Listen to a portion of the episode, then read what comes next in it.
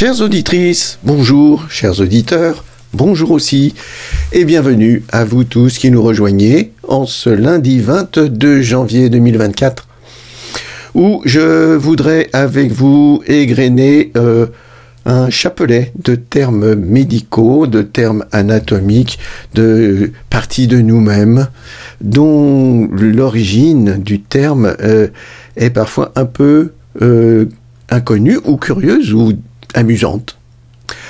Alors, euh, pour démarrer, je vais vous raconter qu'après avoir fait euh, un petit peu beaucoup de kilomètres, l'autre jour, je me suis retrouvé avec une douleur de la cheville. Ça va pas vous surprendre, c'est quelque chose qui peut arriver à pas mal d'entre vous. Et euh, j'ai aussitôt pensé que j'avais une tendinite. Une tendinite. C'est-à-dire une douleur venant de l'irritation d'un tendon qui avait beaucoup travaillé. J'avais fait travailler mes muscles et mes articulations et ce tendon avait joué son rôle. Et il était dans un état d'inflammation d'origine mécanique. Et c'est pour ça que j'ai pensé à une tendine it. Le suffixe it étant euh, signification d'inflammation il veut dire inflammation. Contrairement à un autre suffixe très courant en médecine, qui est le suffixe ose, qui lui décrit plutôt un état. Un état, par exemple, endométriose, c'est une pathologie qui vient de l'endomètre et qui est un état au long cours, alors qu'une endométrite, ce serait une infection, une inflammation infectieuse du contenu de l'utérus. Une dermatose, c'est une maladie de la peau, qu'elle soit aiguë ou pas aiguë, alors qu'une euh, dermite, euh, c'est un, état inflammatoire euh, aigu, souvent infectieux, ou lié à un agent physique, hein, par exemple, un coup de soleil, on peut dire que c'est une dermite, oui. D'autres oses et d'autres hits existent en nombre illimité dans les livres de médecine.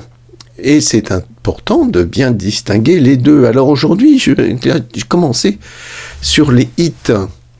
Euh, inflammation, précédé du nom d'organe, qui le plus souvent est une racine grecque. Bon, pas toujours, parce que sinusite, par exemple, bon, c'est simple, hein, c'est une inflammation des sinus, c'est souvent, souvent infectieux, ça peut être allergique, mais bon, c'est pas très mystérieux. Otite, ah, c'est rigolo, otite, on dit pas euh, hein, on dit otite. Ah, donc on a, on a là une racine grecque, latine, qui euh, nous renvoie à l'oreille. Donc c'est une inflammation de l'oreille. Euh, là pour le coup, il n'y a pas tellement d'otites allergiques, même s'il y a des otites chroniques allergiques, mais qui ne sont pas douloureuses, pas très inflammatoires. Arthrite, ah bah oui, arthrite, c'est une inflammation d'articulation.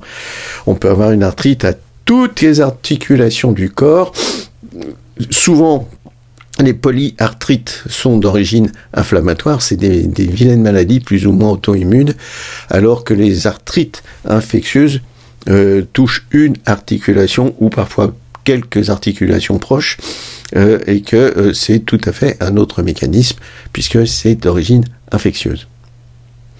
Orchite, ah c'est joli orchite. Eh bien orchite, c'est une inflammation, devinez quoi, du testicule. Et pourquoi ça s'appelle presque comme une fleur? Eh bien parce que la racine orchis signifie olive. Olive, oui, la, petite olive, le fruit de l'olivier, oui. Et tout simplement parce qu'il semblerait que certaines orchidées aient des racines qui font des petites boules en forme d'olive. Et ce qui explique cette communauté de termes. Donc l'orchite est une inflammation du testicule et elle s'accompagne assez souvent d'une épididymite. Oh là, connaissez-vous l'épididyme Eh bien l'épididyme, ça vient aussi du grec. Et c'est joli comme euh, étymologie parce que épi, c'est au-dessus, hein, euh, comme dans la nature, les épis, c'est haut. Mais épididymos, c'est épi au-dessus du jumeau, didymos. Et euh, Didymos, euh, c'était le surnom d'un des disciples du Christ, hein, Thomas, surnommé Didyme le jumeau. Et bien voilà, Thomas euh, n'a rien à voir dans cette histoire, mais épididyme, ça veut dire sur le jumeau. Et quels sont les jumeaux? Ben, Les jumeaux, c'est les testicules. Et donc l'épididyme, c'est une petite structure qui se retrouve au-dessus de chacun des testicules et qui est quelque chose de très, euh, très nécessaire parce que c'est un tube dans lequel les spermatozoïdes finissent leur, maturation et acquièrent leur énergie pour partir euh, à la conquête euh, d'une ovule. Et on sait que seul le, gagnant sera retenu. Et l'épididyme, bien que ce soit tout petit, c'est en fait un tube très très long de plusieurs mètres qui est replié sur lui-même. Et alors parfois, il y a une euh, infection, oh, souvent une infection virale, qui peut atteindre euh, à la fois le testicule et l'épididyme, et qui va donner une orchiépididymite. Je vous laisse deviner que ce n'est pas un moment très joyeux dans la vie d'un homme. Changeons d'étage et parlons de l'amygdalite. Alors, amygdale, c'est une atteinte euh, des amandes. Oh oui, en grec, ça veut dire amande. Alors, on avait les olives à l'instant, maintenant on a les amandes. On a tout euh, le, début d'un repas méditerranéen. Et l'amygdalite, qui euh, est une inflammation des amygdales, en fait, on n'entend pas tellement dire, parce qu'on parle d'angine. Et ça, angine, bah, ça vient du latin. Le latin angina, qui signifie serment de gorge. Et alors, évidemment, quand on a une angine, on a du mal à avaler. Donc ça va bien. Mais par extension, ça va représenter d'autres serments de gorge euh, qui sont plus de l'ordre de l'angoisse. Et serment, euh, oppression et angoisse va donner l'angine de poitrine qui n'a rien à voir avec les amygdales, puisque l'angine de poitrine, c'est simplement l'insuffisance de la circulation coronarienne qui donne une oppression cardiaque. Les amygdales sont aussi appelées tonsilles. Tonsilles, euh, tonsilles palatines, puisqu'elles sont euh, juste près du palais, et l'origine de ce mot n'est pas très claire. Il semblerait qu'il puisse y avoir une origine gauloise. Il semblerait aussi que ça puisse désigner attends ça, des piliers, des piliers qui seraient alors des piliers de la langue quand on croyait que euh, les, les amygdales étaient euh, en relation avec la langue, ce qui n'est pas tout à fait vrai, c'est juste une relation de proximité. Et alors on parle d'amygdales aussi dans le cerveau toujours à cause de cette euh, représentation en forme d'amande d'une structure. Et ces amygdales-là sont les amygdales cérébrales qui sont dans le système limbique, un système qui gère les émotions. Et il n'y a pas d'inflammation de ces amygdales-là. La rhinite, eh bien oui, la rhinite, on sait bien ce que c'est. Ouh là là, mon Dieu, à cette saison avec les virus ou alors au printemps avec les pollens. Mais rhinite est remplacée au quotidien par rhume. Et ça veut dire quoi, rhume? Pourquoi on utilise ce terme curieux? Eh bien, ça vient du grec rhéuma, rhéuma qui signifie écoulement. Un écoulement, eh oui, c'est bien ce qu'il y a dans un rhume. Et L'expression rhume de cerveau vient du fait que autrefois on pensait que les fosses nasales qui nous donnent l'impression de monter vers le haut, c'est une semi-impression parce qu'elles font vite demi-tour vers le bas, eh bien on pensait que les fosses nasales communiquaient avec le cerveau. Alors ça pourrait, mais il faudrait franchir un os qui s'appelle l'ethmoïde, et euh, il n'est pas conseillé euh, que ça se fasse quand ça arrive accidentellement à la suite d'une fracture. C'est évidemment très dangereux, parce que les microbes qui peuvent passer par le nez peuvent infester le liquide céphalorachidien et ça va donner une ménagite. Quelle horreur On va éviter ça. Donc euh, gardons notre protection au niveau de, de l'arrière du nez pour euh, qu'il n'y ait pas ce genre de euh, contamination. Alors, la rhinite, le rhume, l'écoulement, bah, il y a un autre terme qui, qui est coryza. Ah, c'est très joli, coryza. Ça pourrait être un prénom. D'ailleurs, je connais bien quelqu'un qui s'appelle Coryse. Et coryza, euh, ça veut dire écoulement, ça vient du grec korouza, qui euh, est à peu près synonyme finalement de réoumain. Un autre terme utilisé pour le nez qui coule, cathare. Ah, ah, Qatar, on connaît les Qatar, Qatar, les hérétiques, pourquoi est-ce qu'il y a cette communauté de termes? C'est bien bizarre. Hein eh bien, Qatar, ça vient aussi du grec couler, hein, écouler vers le bas. Et ça s'applique à toute forme d'écoulement. Pas seulement nasal, ça peut être aussi un cathare bronchique. D'ailleurs, on dit un vieux cathareux, c'est un papy qui tousse gras, c'est moche, euh, c'est pas joli à entendre, mais le pauvre papy, il n'y peut rien, c'est parce qu'il a une bronchopneumopathie chronique obstructive. Et euh, ça l'embarrasse dans la vie. Et ça peut même euh, lui n'empêcher de puiser son oxygène comme il faut. Il se peut qu'il ait besoin d'un traitement par oxygène à la longue si cette maladie persiste et se prolonge. Pendant qu'on est dans les maladies qui euh, nous coupent le souffle, eh bien, parlons donc d'une maladie infectieuse euh, contre laquelle on vaccine les petits enfants parce que c'est une maladie qui peut être extrêmement dangereuse pour les petits nourrissons et qui s'appelle la coqueluche. Eh bien, pourquoi ça s'appelle la coqueluche? Alors, euh, très communément, on dit, et je dis à mes étudiantes, que c'est à cause du cri du coq. Ah oui, c'est facile, coqueluche, cri du coq ce qui est éminemment contestable, parce que le bruit de la coqueluche, qui est une reprise inspiratoire bruyante après une canne de toux, ressemble bien plus au cri de la poule quand elle a pondu. effectivement, on a cette reprise ah, comme ça qui, euh, pour moi, sonne comme un, cri de poule heureuse d'avoir pondu, alors que c'est pas du tout le cri du coq. Bon, il y a une autre origine au mot coqueluche, qui, qui veut dire à la fois coquille et capuche.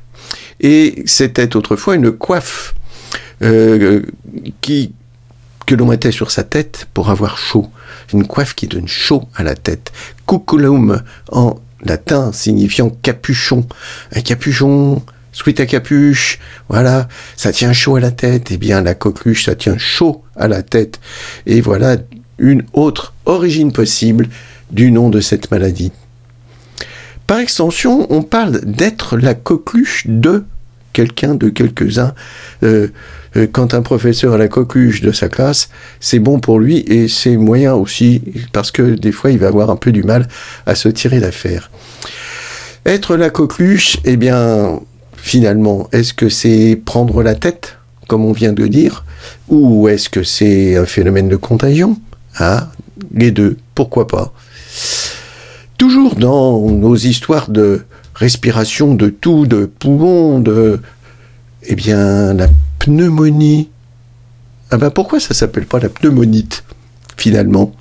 Ça devrait, une infection du poumon, tous les, organes qu'on vient de voir se terminant it quand il y a une inflammation, et pas, pas les poumons. Eh bien, il n'y aura pas de pneumonite parce que ça vient du grec pneumonia, qui est maladie du poumon.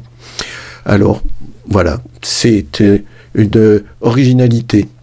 La pneumonie, d'ailleurs, euh, autrefois, on appelait ça la fluxion de poitrine. Oh, fluxion, du latin fluere fluere, couler, hein, le flux, un affluent, un confluent, fluer.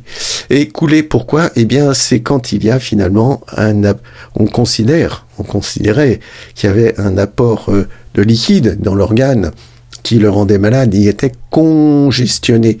Et la congestion, c'est l'édème. Et l'édème, c'est un, un, élément de l'inflammation. Il n'y a pas que la douleur, il n'y a pas que la rougeur, il y a aussi le gonflement. Et donc la fluxion de poitrine, c'était une congestion de, euh, du thorax et des organes qu'il contient. Et d'ailleurs, avez-vous peut-être connu les euh, cataplasmes que l'on faisait, qu'on posait sur la poitrine, les cataplasmes étaient faits de graines de moutarde écrasées, on attirait le sang à la peau, on le fait toujours un peu avec certains, certains onguents qui contiennent du camphre, qui chauffent la peau, Euh, il ne faut pas l'utiliser chez les trop petits parce que leur peau fragile serait brûlée, mais ça chauffe la peau pour attirer le sang et décongestionner l'organe qui est en dessous, c'est-à-dire le poumon. On considérait que c'était autrefois le meilleur moyen de soigner ces maladies, exactement avec le même principe que les ventouses attiraient le sang vers la peau. Il y a la grippe aussi qui vient toucher les poumons. Eh bien, la grippe, pourquoi ça s'appelle comme ça? Ah, alors là, les racines ne sont pas grecques ni latines, elles sont plutôt germaniques. Griffen, grippen, gripper, à saisir, saisir vivement. C'est le, même sens que pour euh, un, mécanisme qui serait grippé, grippé, bloqué. Voilà. Donc cette maladie vous saute dessus et vous griffe, elle vous grippe et vous êtes bloqué effectivement, une bonne grippe, ça bloque hein, pendant quelques jours. la grippe est aussi euh, appelée influenza. D'ailleurs, euh, le virus s'appelle un virus influenza. Voilà. Et ça, ça vient d'italien. Influenza di freddo. Hein, c'est l'effet du froid ou, ou parce que fluenza, vous entendez fluer encore, eh bien euh, cette influence euh, du virus euh, découle du froid ou fait couler les bronches. Voilà, on met, du, qui coule finalement dans cette grippe. Et ça a été longtemps confondu, grippe et rhume. Voilà, c'était une infection respiratoire virale, donc ça coulait, ça catarait, bref, il y a de, euh, des sécrétions en abondance. Autre maladie respiratoire du poumon, mais pas seulement du poumon, la tuberculose. Alors voilà un nom qui est curieux tuberculose Eh bien, du latin tuber, tuber, excroissance. Excroissance, ça donne tubérosité. Hein. Et tubérosité, dans la tuberculose, ça pourrait être quoi? Ah, bah c'est pas si évident que ça, parce que la tuberculose pulmonaire, ça donne pas de tubérosité. Les tuberculoses osseuses, ah oui, peut donner des tubérosités. Mais en tout cas, c'est bien ça qui est l'étymologie de tuberculose. Autrefois appelée la peste blanche. La peste blanche, c'était une, la tuberculose est une maladie extrêmement euh, multiple parce qu'elle peut toucher tous les organes de l'organisme. Il est classique qu'elle s'attrape par les voies respiratoires et qu'elle atteigne en premier le poumon. Elle peut donner des pneumonies, elle peut donner une millière, c'est-à-dire euh, une atteinte du poumon en petits grains de mille.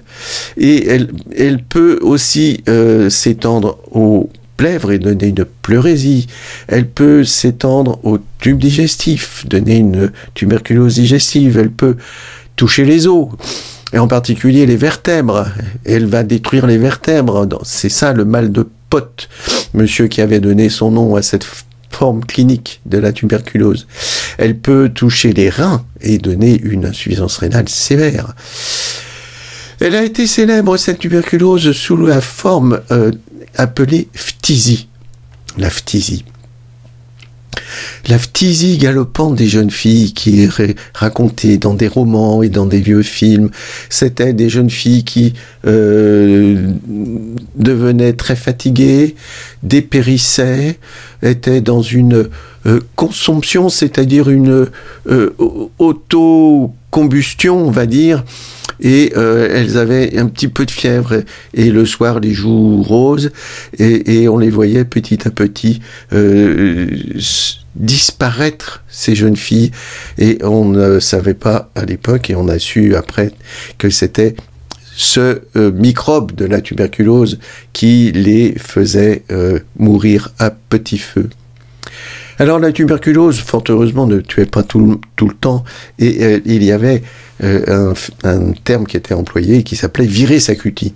Virer sa c'est quoi? La cutie, c'est un test qu'on fait au niveau de la peau du latin cutis, cutis, la peau, hein, un test cutané.